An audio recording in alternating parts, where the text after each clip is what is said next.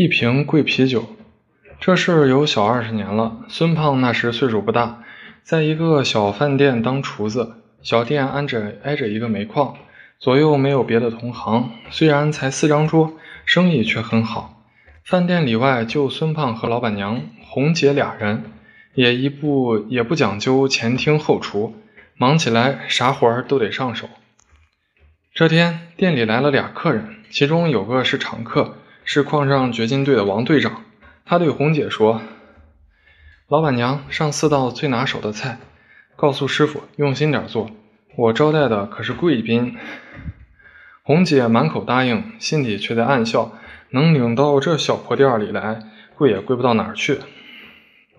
点完菜，王队长又问贵宾喝啥酒，对方说：“来一斤小烧吧，粮食做的，喝着放心。”孙胖风风火火地炒着菜，就听红姐在前面喊道：“小孙师傅，帮忙给两位大哥打一斤小烧。”所谓小烧，就是人家烧的净散酒。孙胖答应一声，转身拎起酒桶，却四处找不到漏斗，锅里还放着油呢。他有点着急了，抬头看见碗柜上面铺的红纸，顺手就撕下来一块，卷成喇叭筒，插到酒瓶上，咣咣的往里灌。等灌的差不多了，他低头一看，坏了，这简易漏斗掉色。倒出来的酒红艳艳的。这时候，王队长性子急，把脑袋伸进厨房问道：“师傅，我们的酒呢？”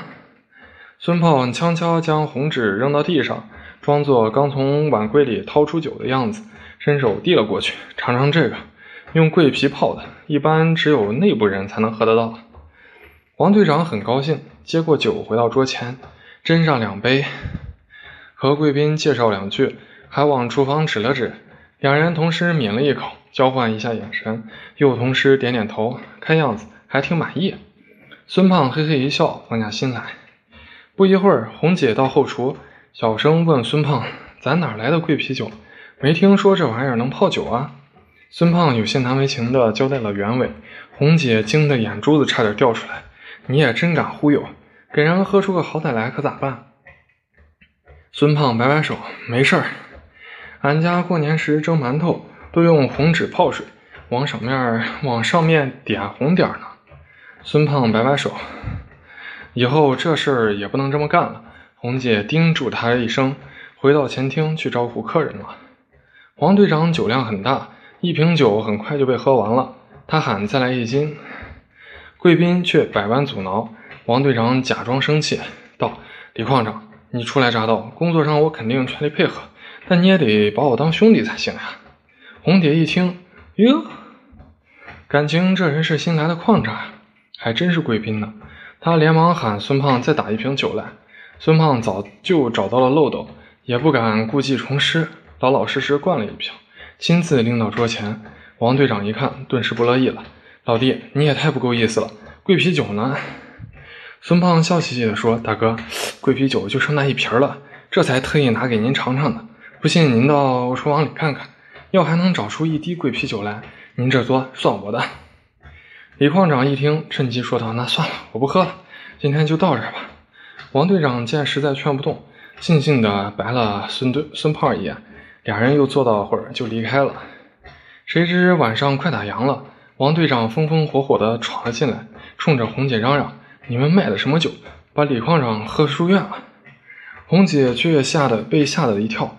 不应该啊！你不是也喝了吗？咋啥事没有？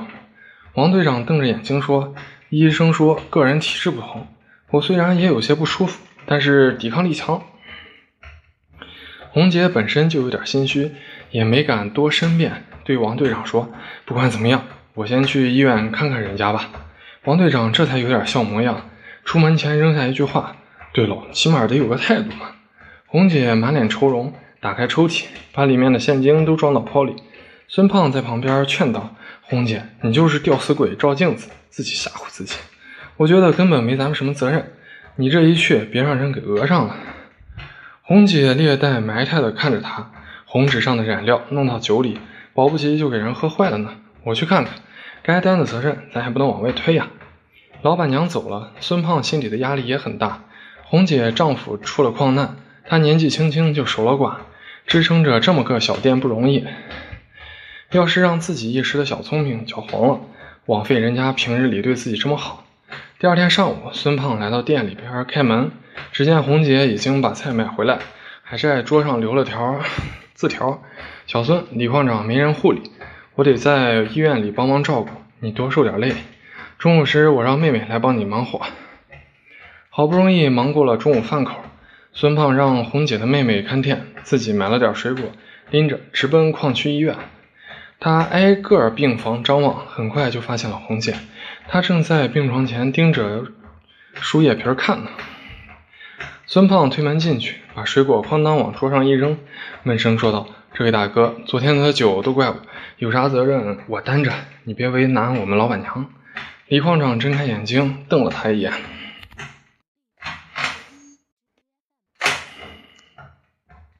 事情我都知道了，有能耐你别跑，在店里好好干着。等我出院，肯定饶不了你。孙胖子脖子一梗，拍着胸脯道：“好汉做事好汉当，要杀要剐我等着。”两天后，孙矿长出了院，红姐也回了饭店。她安慰孙胖子：“我看他情况不严重，人也挺和善的，没提赔偿的事儿，你别太担心。”到了晚上打烊的时间，李矿长进来了，笑眯眯地对孙胖说：“我来找你算账。”孙胖拿不准他啥意思，硬着头皮说：“算呗，你住院花了多少钱，我给你。”李矿长对老板娘说道：“你该回家就回家，让小孙炒俩菜，陪我喝点贵啤酒，这事就算了。”还喝贵啤酒？孙胖一愣，不过看他没有追究的意思，便也松了口气，把老板娘打发走后，弄了俩菜，俩人插上门，在屋里喝了起来。李矿长端起杯和孙胖碰了一下：“老弟，这杯我敬你。”这两天让你背了黑锅，孙胖有点懵，跟着喝了一口，听李矿长解释起来。李矿长刚被派到矿上来，下面的班长、队长就争着抢他吃饭，理由还都挺充分。那天他实在被王队长磨得受不了，勉强答应跟他来了，但坚决不肯去大馆子，就在小店吃一口。等一端杯，李矿长就后悔了。他本想喝个两二二三两意思一下，但王队长连说带劝，不喝就不好看。